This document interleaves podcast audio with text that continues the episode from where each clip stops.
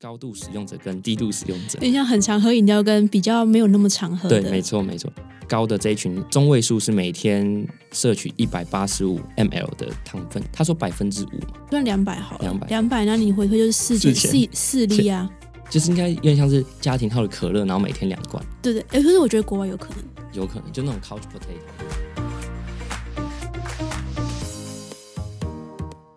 嗨，小一这周聊什么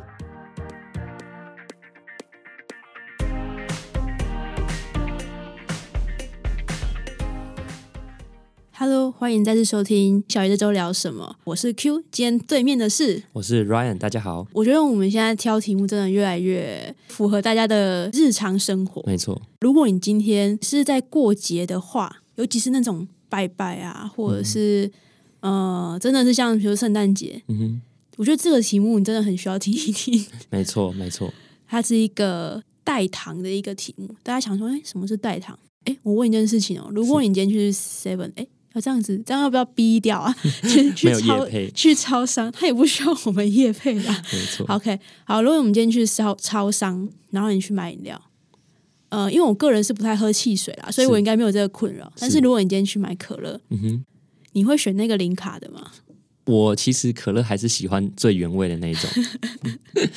对，那你有喝过吗？我因为我个人我是没有喝过。你说零卡的吗？对对对，有诶、其实像之前在飞机上的时候，他问说，然后就看，诶，旁边老白好像就很潮，就说，诶 i want a diet coke。我想说，嗯，好像是不是应该也要来喝喝看？然后喝下去，就是真的味道不太一样，它会有一种焦，就是那种烤焦，有点焦焦的那种 的甜味，有点像焦烤焦的，可乐嘛？对对，有点像焦糖，我不知道怎么形容那种感觉。所以它甜味跟原本的那种版本的一般原味可乐的甜是不太一样的，口感上。我觉得以甜味的味觉来说，可能没有差很多，但是就甜的感觉是还是差不多，但是那种嗯、呃味道就是那种特色，因为像是还是不太一样。对不太一样。诶，那你知道那个里面的代糖，像可乐，它是用哪一个代糖吗？代糖，因为我就我所知，好像有蛮多种是。不一样，但是我真的不知道可乐它是用哪一种、嗯，他们那时候很有名的就是用那个阿斯巴甜，啊。这个应该很多人听过。对。还有像那个什么口香糖，对，口香糖一开始用阿斯巴甜，然后后来那个像那个什么，哎，之前 Extra 有没有？它广广告对什么塞里头、呃，塞骆驼、塞骆驼，好久没听到，对对对对，这很久以前的广告，显现出年代感。年纪马上被观众发现。因为有些人啊，我觉得是因为可能他觉得他正在饮食上有点控制，或者说在是。减肥，所以他可能就会很直接的想说，这样好像是不是对我的身体比较好，所以他就去选择那个零卡的，呃，不管是呃是不是可乐，或是其他的饮料，其实很多都有出这样的不一样的、呃算口味吧。是。那其实他都面临到一个问题，就是他今天让你喝下去还有甜味，但是他又说是零卡，很多时候会用像我们刚刚提到的那些代糖。是那代糖喝下去真的没问题吗？嗯我觉得这是一个大家会或许可以听看看的一个小故事，那也是今天我们要带来的比较有趣的东西。会不会有一些身边的朋友也真嗯的会冲着说、啊，你不是医生吗？不是医学院吗？啊，嗯这个真的我真的可以喝。代糖直接这样问的还蛮少，他们通常都直接问说：“诶，我想要减肥啊，那怎么样会比较好？”减肥有分很多种人啊，有的人就是 既想吃又想瘦，那另外一种是他可以很 strict，就是他对自己很严格，上健身房那种。那我觉得代糖这个完全就是为了我刚刚讲那种享受族，他们为他们而设计的。那我自己，嗯，通常我不会主动推荐他们使用代糖的东西，因为我也知道，就是说之前啊，就是有人会说啊没事，有的人会说有事。像比较有名的是一种代糖叫糖精，哦，对对对，这个也蛮有名的。对，那他以前就是在一九七零的时候啊，就是有一个研究曾经有做出来，一九七零年代稍稍久远，对但是留下给世人的印象就是说啊，是不是代糖就是嗯、呃有可能，因为他那时候做出来是在小白鼠上面嗯，会嗯有造成膀胱癌的风险提升，然后我觉得这观念就一直。可能多多少少就一直沿袭到现在，大家就说哇，代糖致癌，代糖致癌，好像找饭店 Trivago 那种直接的联想，你知道吗？对，但是其实因为已经你看已经经过其实也四十年、五十年、五十、欸，五十年，天哪！对对，半个世纪过去了，其实现在的就是科技进步也衍生出非常不妥不同种的代糖，像刚刚讲的可乐用的阿斯巴甜，嗯嗯然后像刚刚那个什么赛骆驼的那个对对对我们叫木糖，它是糖醇类，啊，我知道的，这个应该大家也很常很常听到。到。对它后来就是看你用什么糖去做醇醇化，那个醇是呃酒精那个醇，嗯嗯嗯对对对，就是有一个酒的那个醇。嗯，对，然后像木糖醇就是拿木糖去做这个醇化，那它的其实这种类纯糖类，它们呃不是完全没有热量，但是热量会非常低。对，所以那时候就有像木糖醇这类东西。那这些东西在出来之前，都会经过美国 FDA 的嗯一些研究或者是人体的安全测试，那通常都是没有问题。目前看起来是没有问题，我没有帮他打广告，但是目前看起来没有什么问题，所以听起来就是，然后一九七零那篇的 paper 在后来也是有人去做呃类似的研究去把它推翻，所以后来也没有去限制说这个东西一定要标示或者说不能使用。然后我其实我之前有身边有个朋友啦，他自己也是医学系的，他是阳明医学系的。然后他毕业之后，他因为他那个时候体重刚好在不当兵的边缘，嗯偏瘦。然后那个时候他就想说，哎，他要什么方式来节食？就他做的，他就是为了不让自己复胖，他就好像几乎每天三餐喝 Diet Coke，结果呢？结果真的就给他维持真，他真他有他是维持，而且就哦几乎就整个非常的骨感这样，然后就成功免疫这样。这个就有点极端了。对对对对对，但是我之前有看到一篇，嗯，我会称它一个小故事啊，但是它其实就是一篇研究的 paper 这样。然后它也发在一篇一个不错的期刊，蛮有名的《Nature》这个期刊上面。近几年来，尤其是人体的那个肠道菌，其实蛮夯的，尤其是、呃，虽然台湾比较晚才开始夯，但是终究开始夯了。那他这篇的故事是这样，他去看说代糖啊，你用这样的方式放在食物里面让人家食用，摄取多了，很多研究都会说，哎，有些问题存在。嗯那他就是比较用一个这样的角度想说，哎，那会不会跟你的肠道菌的组成改变有关系？那他之所以会这样想，是因为基本上就是你吃什么，就等于是你在喂它吃什么东西的意思。那所以他就发现说，哦，你一直喂它吃代糖，不知不觉其实它的组成会慢慢的变成我们的人体肠道菌里面偏向比较不健康的那个菌虫的组成。嗯哼，间接代谢上的问题，其实就会显现出来。然后，所以他甚至就发现说，哎，这样子好像很多代谢性的疾病就会开始出现在这群人身上。那我那时候看到这篇，觉得还蛮有趣的。嗯嗯，但是我们今天这篇又比较不太一样。就是听到这边都可以了解到，我们现在的话题都围绕在就是说。代糖这个东西，它到底是好还还是会是不好对好，对，它到底是好在就是说它减低了热量，但是它不好在有没有提供我们额外的风险。嗯，对，那我们刚提到就是说，到底致不致癌啊？然后像刚 Q 也提到说，呃，造成我们肠道菌的改变，肠道菌的改变其实就已经很广泛涉及到，不论是消化或者是免疫都会相关。像我们医院的病人，如果长期使用那个抗生素，嗯，对，嗯会导导致肠道菌虫就是改变，就对对对超级明显。大概给他三天的那种点滴注射的抗生素，大概三天就开始会拉肚子，就是变不成嗯形这样。对，不过我们今天这一篇呢，它主要是在讲就是代糖跟心血管疾病的风险关系，就有点跳。社会大众会觉得怕的就是 sudden death 嘛，就是突然、嗯呃 一个捂住我的胸口，然后就倒下去。所以大家最怕这个情况之下，我觉得他们选用这样的主题来做代糖是蛮有吸引力的。对啊，就让大家觉得说，哎，如果这做出来真的有这样的风险的话，那是不是对代糖会更加的小心谨慎呢？嗯对呃，它这个背景是法国，法国有一个大型的研究计划了，但它有写一个名称，但是法法文，我就不 我就不献丑了。对，但它是二零零九年发起的，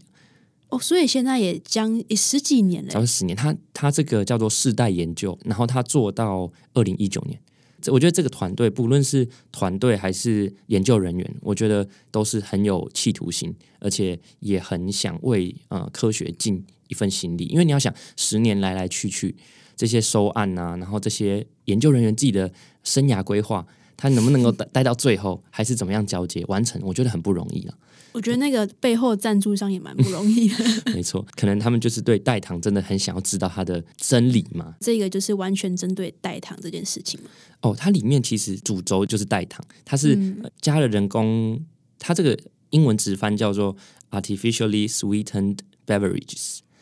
人工甜味剂吧？对，人工甜味剂，而且是加在饮料里面的。嗯，嗯因为我觉得，像刚刚我们聊到话题，比如说可可口可乐的 Diet Coke，跟呃，我觉得做成饮料的还是比较大家比较能够意识到自己有吃进去。因为你要想，这是一个研究方法学的问题。因为其实现在有很多果冻、果酱或者是饼干，其实里面多多少少都有代糖，但是你是没有办法去嗯、呃知道你吃了多少。所以，呃，现在标示的最清楚的，然后因为各家厂商类似之前用一个商业行销方法做，所以它一定会让你知道它里面有，因为它毕竟要知道观察的这些研究对象有没有食入，所以他就走这个 beverage，就是饮品这样子。对，那他比较的对象就是含糖的饮料，所以研究对象就是没有什么在喝含糖饮料的人是一种人，然后第二种人是喝一般含糖饮料的人。嗯嗯，，OK，第三种是喝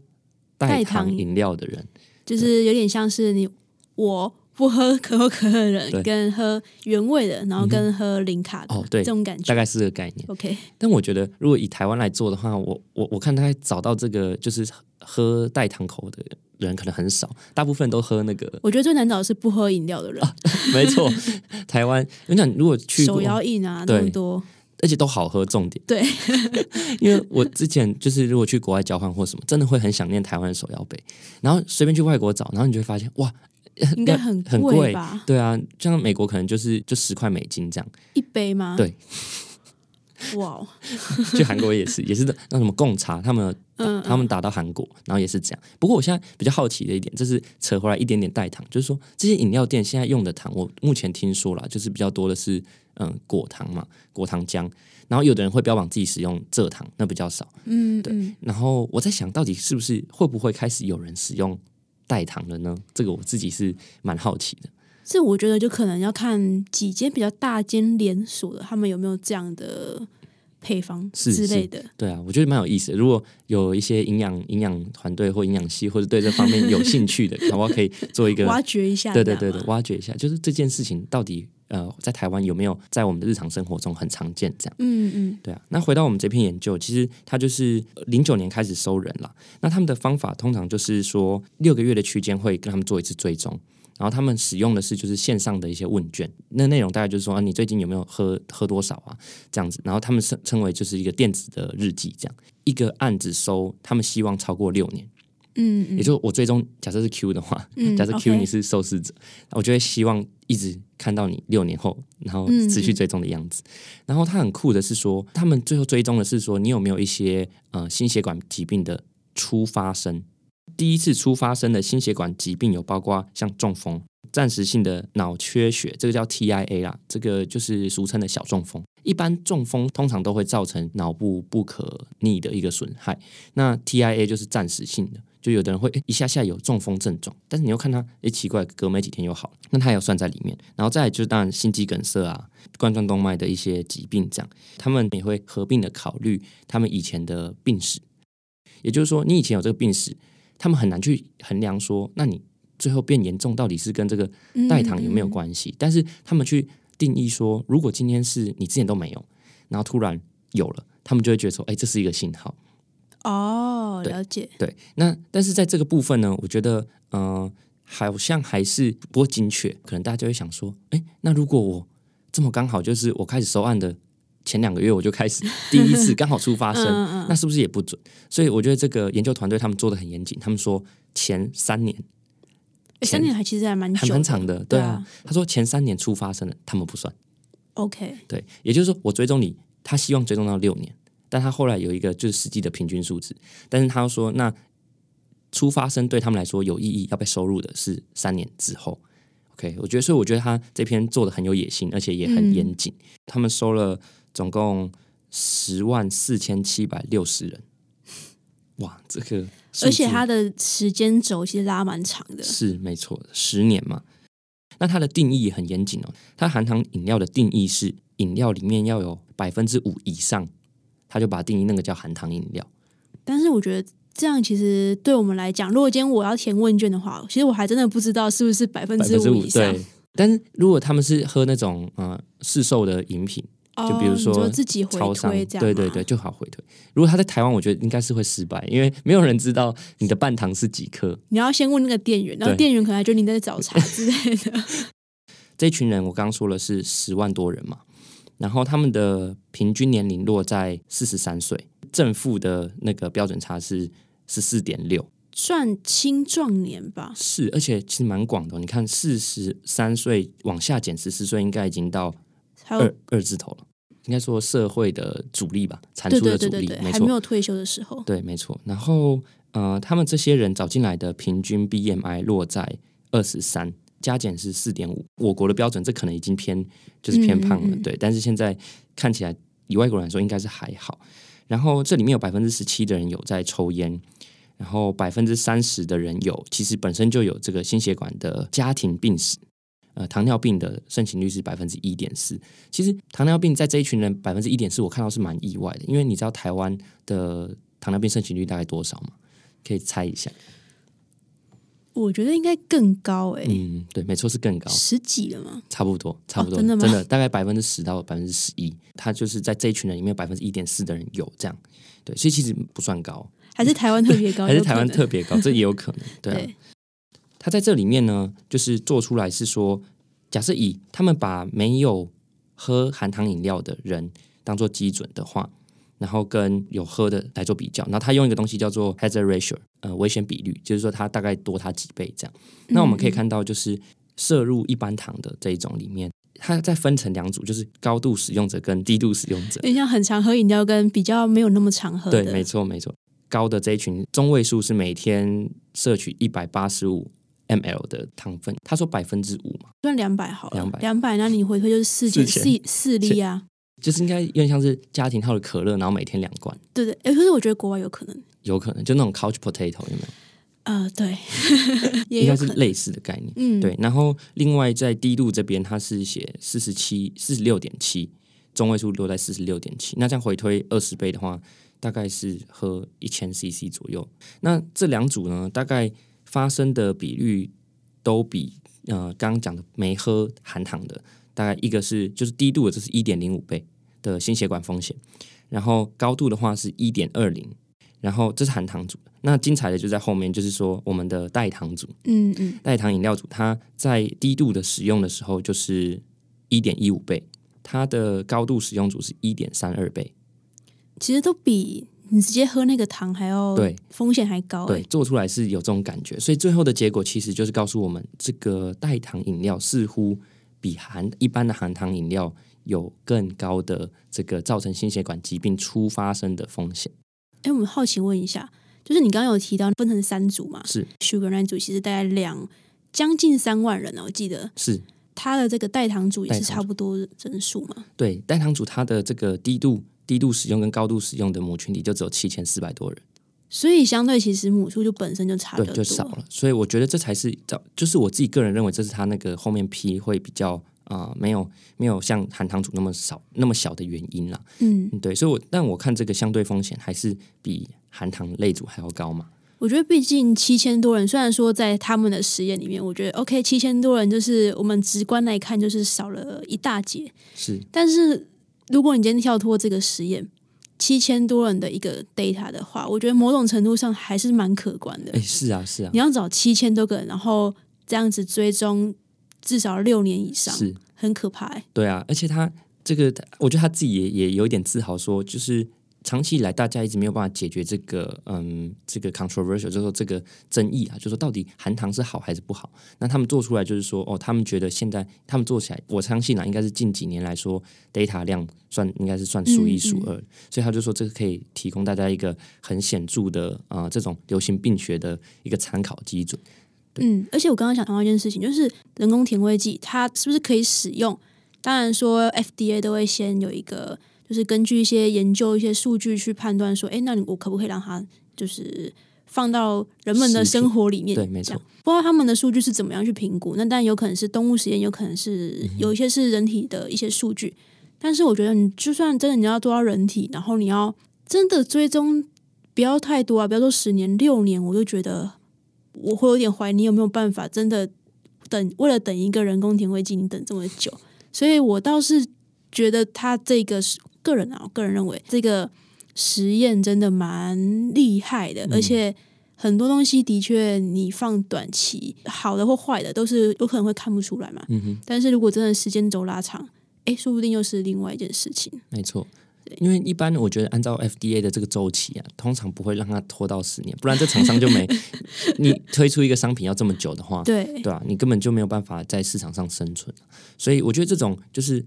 大家开始慢慢发现这件事情有一点蹊跷的时候，真的是需要这样的大型机构来做这样的研究。嗯那刚刚有提到，就是说其实。他这边也有到最后秀了一个 data，说他追踪，他说目标是六年嘛。那后来他这整个母群体就是这十万人，最后追踪的中位数是六点六年。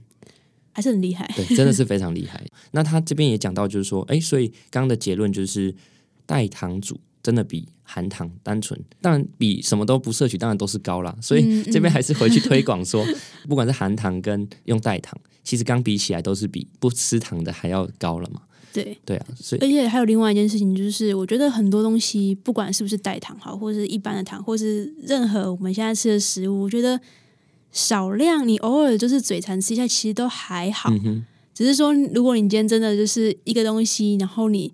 吃了过量，然后要吃很久，才会真的有真的这样的问题发生。所以也不用害怕说今天听完，天哪，怎么办？那我真的不能喝零卡可乐？你大概一年喝一瓶，你是不会怎么样，好不好？是是是，对，不用不用严苛到这种程度。对，所以而且你看，刚做出来有差别的，至少啦，至少他们在这个所谓的低量组，大概是每天一公升吧，我记得。对对对，不到大概八百，大概八百，对，八百到一千啊。对对对，所以这相当于什么？相当于我觉得就是一杯手摇杯吧，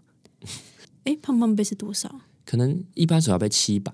对吧？七百嘛，我不知道，因为我其实很久没喝，对对对对一般手摇杯，因为以前啦，以前大家弄什么中中杯就是什么五百，但现在好像大家的预设已经是 七百，所以这听起来就像是我觉得比较接地气的讲法，在台湾的讲法就是你每天一杯手摇杯，大概是没有市场的一点零五倍。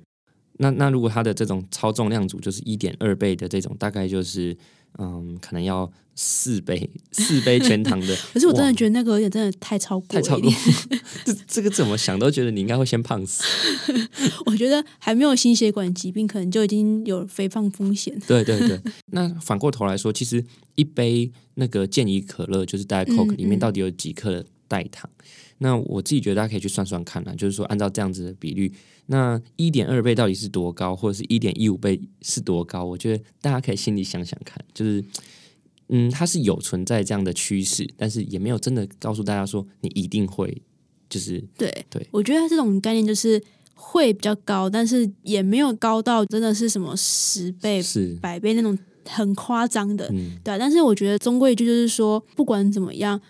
呃，毕竟我们吃东西、喝东西摄取进去就是在我们身体里面嘛，没错，所以。嗯，不是说大家要很严禁自己吃什么样的东西，而是说，哎，我们吃什么东西，或许，嗯，喜欢吃是一回事啊，但是或许我们今天可以喜欢吃，但是偶尔吃一次解解嘴馋其实没有关系，但是不要太过量。最常举的就是说水你喝多了也会有水中毒，对，所以就是说，任何东西都是适量就好。那我觉得现在除了代糖这个东西，因为我觉得代糖衍生到另外一个议题，就是我觉得就是现在一个人工加工的物品嘛。嗯嗯嗯，那人工加工的物品现在是基本上嗯到处都都碰得到，都吃得到。那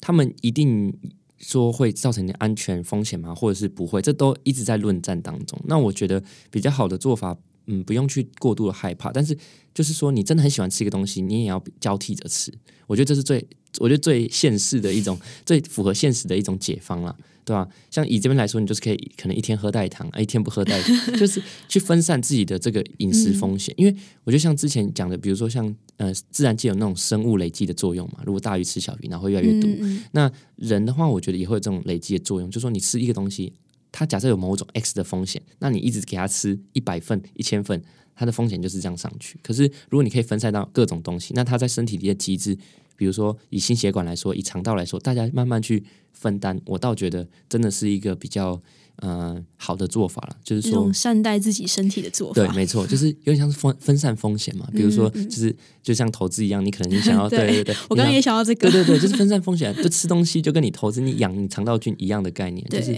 你不太确定它有没有毒，就是你不知道这间公司的财报有有没有那个雷包在里面，会不会踩到地雷，但是你就分散，那你就不叫不会受到这么大的伤害。这样，你很喜欢吃香肠，那你就可能一个礼拜吃一次，就还行。就，还行，就是说天天吃这样，就有点问题。对，就可能会累积，对啊，OK，好，个人会觉得这集其实算是应景吧。跨年之后，紧接而来的就是农历过年，这更可怕没错，没错，对我觉得不用过度恐慌，但是嗯。或许可以放在心里，就是说，哎，有这样的一个状况出现，然后下次买东西可以稍微的呃想想看，哦，有这件事情，那我今天要买什么东西比较好呢？是没对错，如果你今天觉得自己很有趣的话，也欢迎你就可以分享给身边的好朋友，因为我们也没有讲的特别生硬、特别难。其实我觉得很多过度专业的东西，其实都已经比较去掉了啦。